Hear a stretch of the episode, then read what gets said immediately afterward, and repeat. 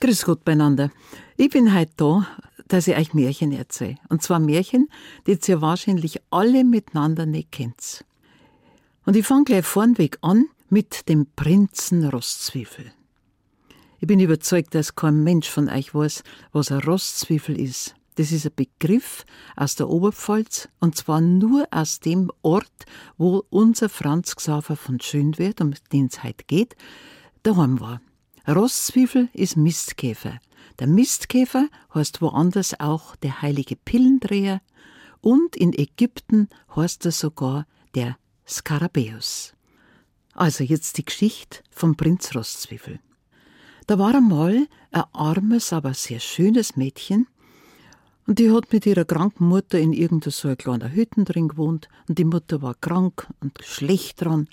Und dann sagt zu dem Mädel, du, ich brauche unbedingt eine Medizin. Darfst du bitte zum Doktor laufen und zum Apotheker laufen, sonst muss ich sterben. Und das Mädel springt auf, rennt zur Tür, springt hinaus in Gang und da draußen sind so glitschige große Steinplatten gewesen.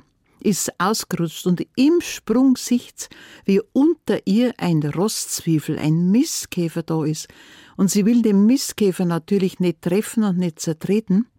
Deswegen springt's komisch auf, verrenkt sie den Fuß und hockt jetzt mit Schmerzen da und warnt und warnt. Oh mei, und wer geht jetzt zum Doktor und wer geht jetzt zum Apotheker? Und meine Mutter stirbt.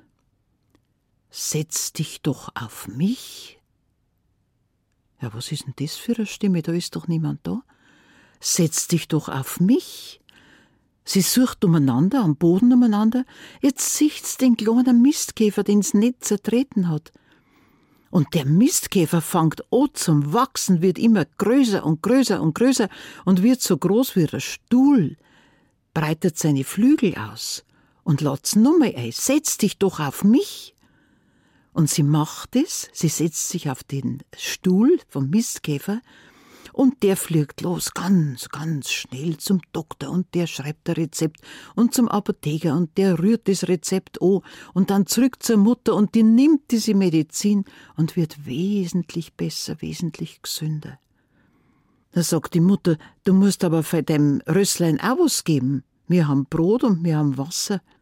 Ja, wo ist denn jetzt mein Rösslein?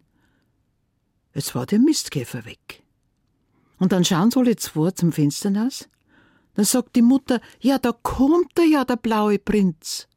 Ja, kennst du den? Na, freilich kenne ich den. Und tatsächlich sprengt von draußen ein wunderbares Pferd und ein noch schönerer Prinz obendrauf mit Mantel und Krone daher, geht direkt auf das Haus zu, der Prinz springt ab und geht zur Haustüre. Und er streckt die Arme aus und, und begrüßt die Mutter und sagt, ich danke dir, denn deine Tochter hat mich erlöst. Die Mutter freut sie, weil sie ihn offensichtlich kennt, und das Madel, das druckt sie an die Wand hin, weil sie sich fürcht.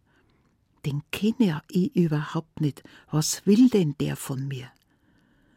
Und er wiederholt die Frage noch einmal. Du, du hast mich erlöst. Willst vielleicht mit mir gehen? Na, hat's gesagt, na, ich will mit dir überhaupt nicht gehen. Ich, äh, na, na, wirklich nicht. Ich kenn dich gar nicht.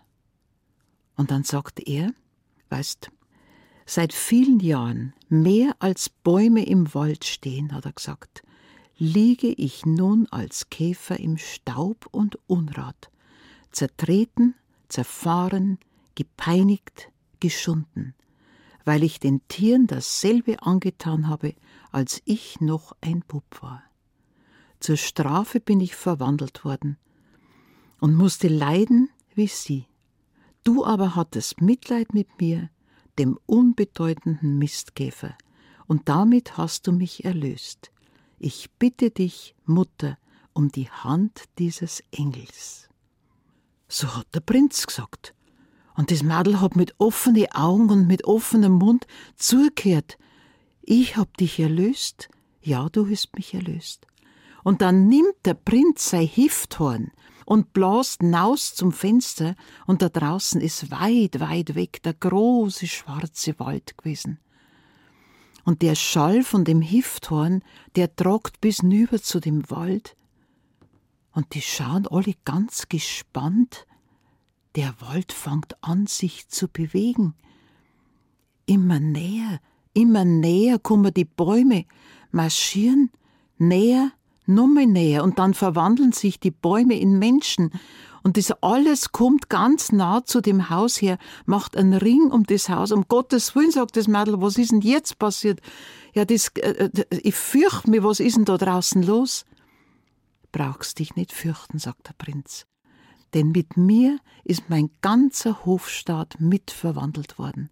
Und was da daherkommt, ist mein ganzer Hofstaat. Und sie alle wollen dich abholen, sie alle wollen dich begrüßen als Herrin auf unserem Schloss.